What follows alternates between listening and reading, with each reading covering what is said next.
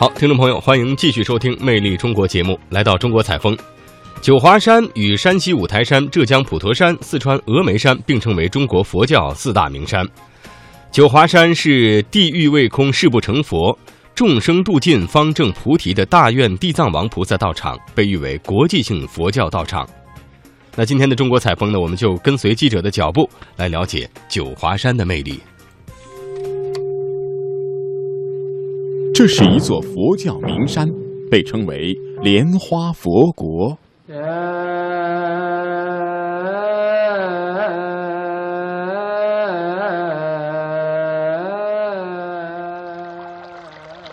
这里的景色优美，是大自然造化的精灵。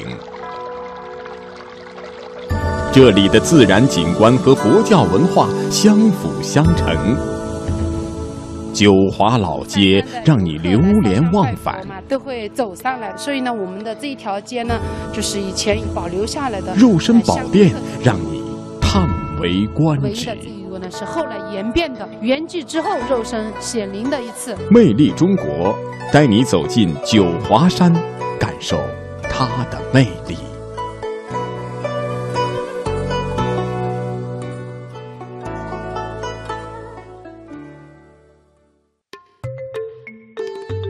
迎您收听本期《魅力中国》，我是记者陈燕。久闻九华山有着中国四大佛教名山之一的盛名，又以香火甲天下和东南第一山的双重桂冠而名扬天下。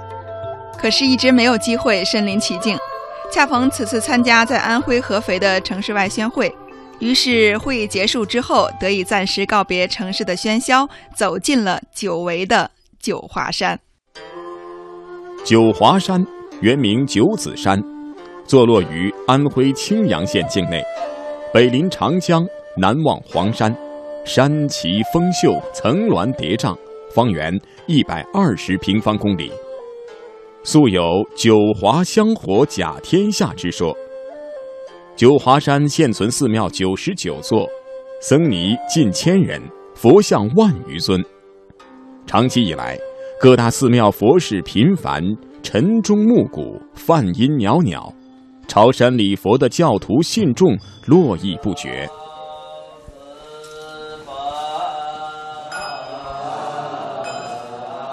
九华山是地藏菩萨的道场，相传在唐代的开元年间，新罗国也就是现在的朝鲜高僧金乔觉渡海来到九华山潜修多年。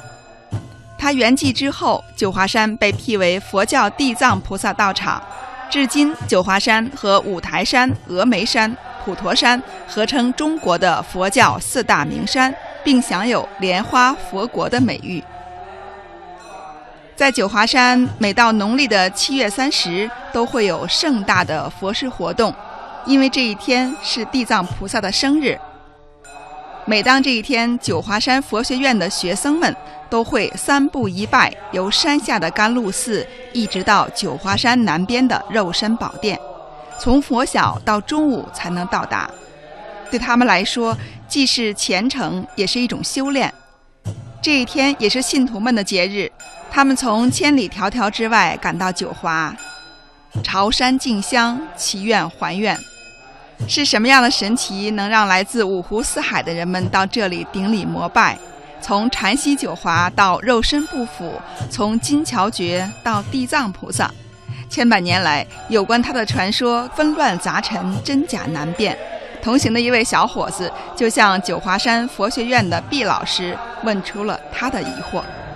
毕老师，啊，历史上真的有金桥诀这个人吗？有啊，当然有啊。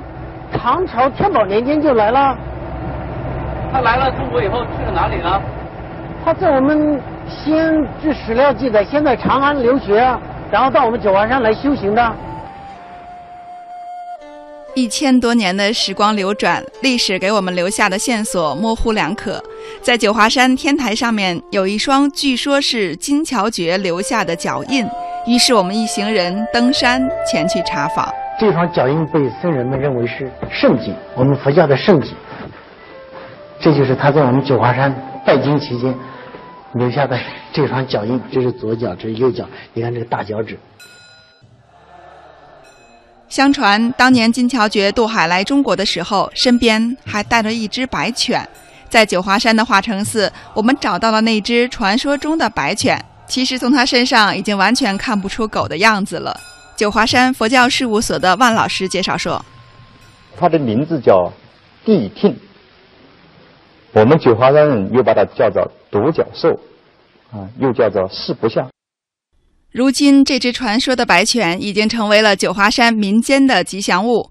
人们求助僧人为它开光，希望它能够消灾避邪、保佑平安。而它的主人金乔觉仍然是一个历史谜团。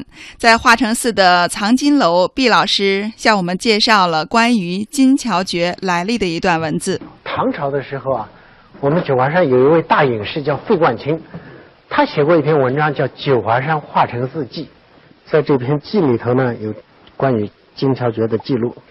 时有僧地藏，这新罗王子，顶耸旗鼓，躯长七尺。这后面有落法涉海泛舟，尔图。这就说明九华山的金地藏是确有此人。在九华山的神光岭，相传是金乔觉修行和圆寂的地方。岭上的肉身宝殿是为了纪念金乔觉而修建的。传说金乔觉圆寂三年之后开缸，容颜如生，肉身不腐。肉身宝殿的住持圣父向我们介绍了金乔觉肉身的情况。他这个缸打开以后。盖在他头上的这个红布啊，有块红布哦，就是搭在他头上，坐在缸里面。这个红布都已经腐烂了吧？因为把这个布轻轻的一牵呢，就碎了。盖在他身上的红布啊，就碎了。他这个身上好像这个护具啊，哎，那这个线都全部都断了，都断了啊。那么他这个身体为什么不坏？他这个身体是肉啊，是肉长的。这个但是的确就是这个样子。后来，僧徒们为了供奉地藏菩萨的肉身，修筑了三级石塔，又在三级石塔之外罩上了七级木塔。所以在九华山有这样的说法：不到肉身殿和菩萨不见面，到了肉身殿和菩萨还是不见面。这里说的菩萨指的就是地藏菩萨。在九华山有据可查的肉身菩萨就达十四座，在稍后的节目当中将向朋友们介绍。刚才我们一起了解的是地藏菩萨和九华山的关系。其实，关于九华山名字的来历，还和一位名人有关系，那就是唐朝的诗圣李白。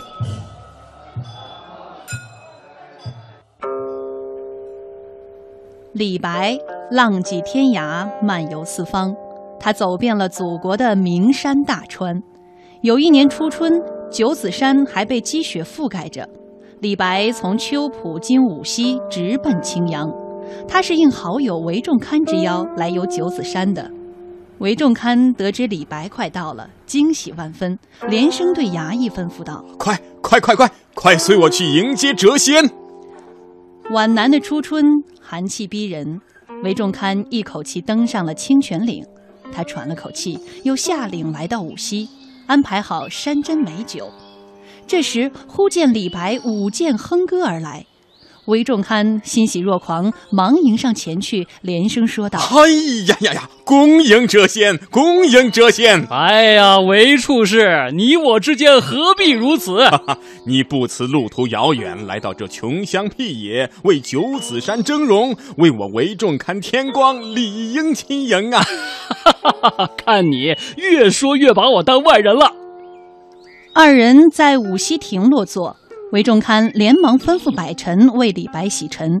李白先饮一盅，连夸好酒好酒。我这香酒啊，就是朝中大臣和州官来了，也休想尝一口，是专为你精心酿造的啊！你真是有心人呐！好，老友相逢，开怀痛饮。来，我敬韦处士一杯。来来，韦处士。请问此处是何方宝地呀？九子山上留下五条溪水，在这里变成一条流入长江，所以此地叫五溪，这就是五溪亭。来往行人都要在这里喝茶饮酒、眺望九子。哦，请问谪仙近来到了哪些名山呢？前些时候在庐山转了转，近来在秋浦寺待了一些日子。嗯，现在来到九子，得好好玩玩。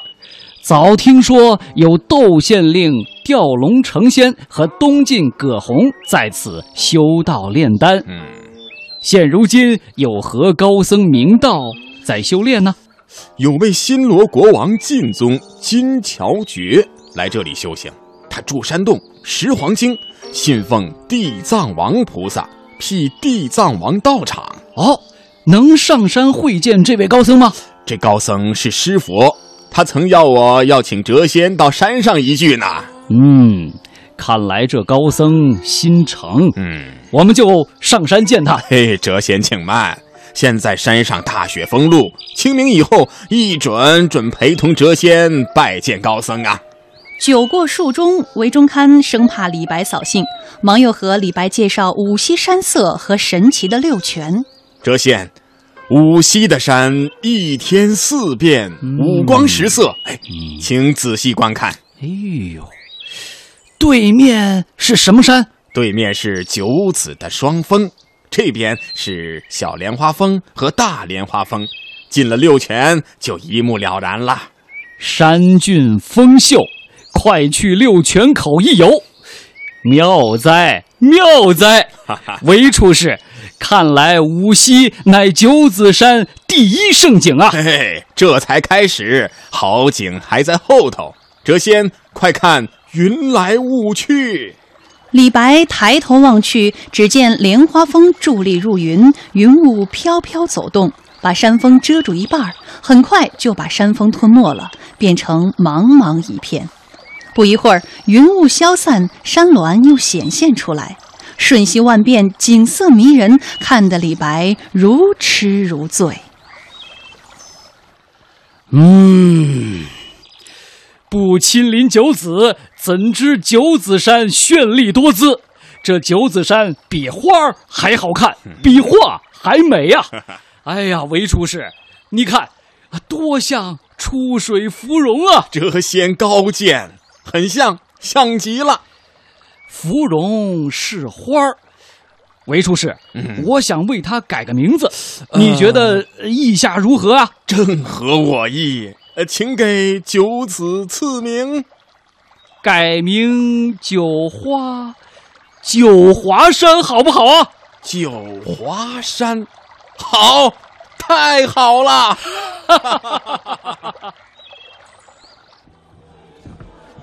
关于李白和九华山名字的来历，只是一种传说，是不是真实情况所在，我们也无从考证。但是也正是因为有了这样的一种传说，在九华山老街上就有一座太白茶楼。整个茶楼里大概有十几张桌子，但是非常有特点，都是这种徽派木雕的那种造型。这茶楼感觉怎么样？嗯，很好。和你们当地的茶楼有着什么区别吗？区别是好像更文化味，文化味更浓一些。因为时间的关系，我没有办法在太白茶楼坐一坐、喝杯茶，很是遗憾。如果朋友们有机会到九华山的话。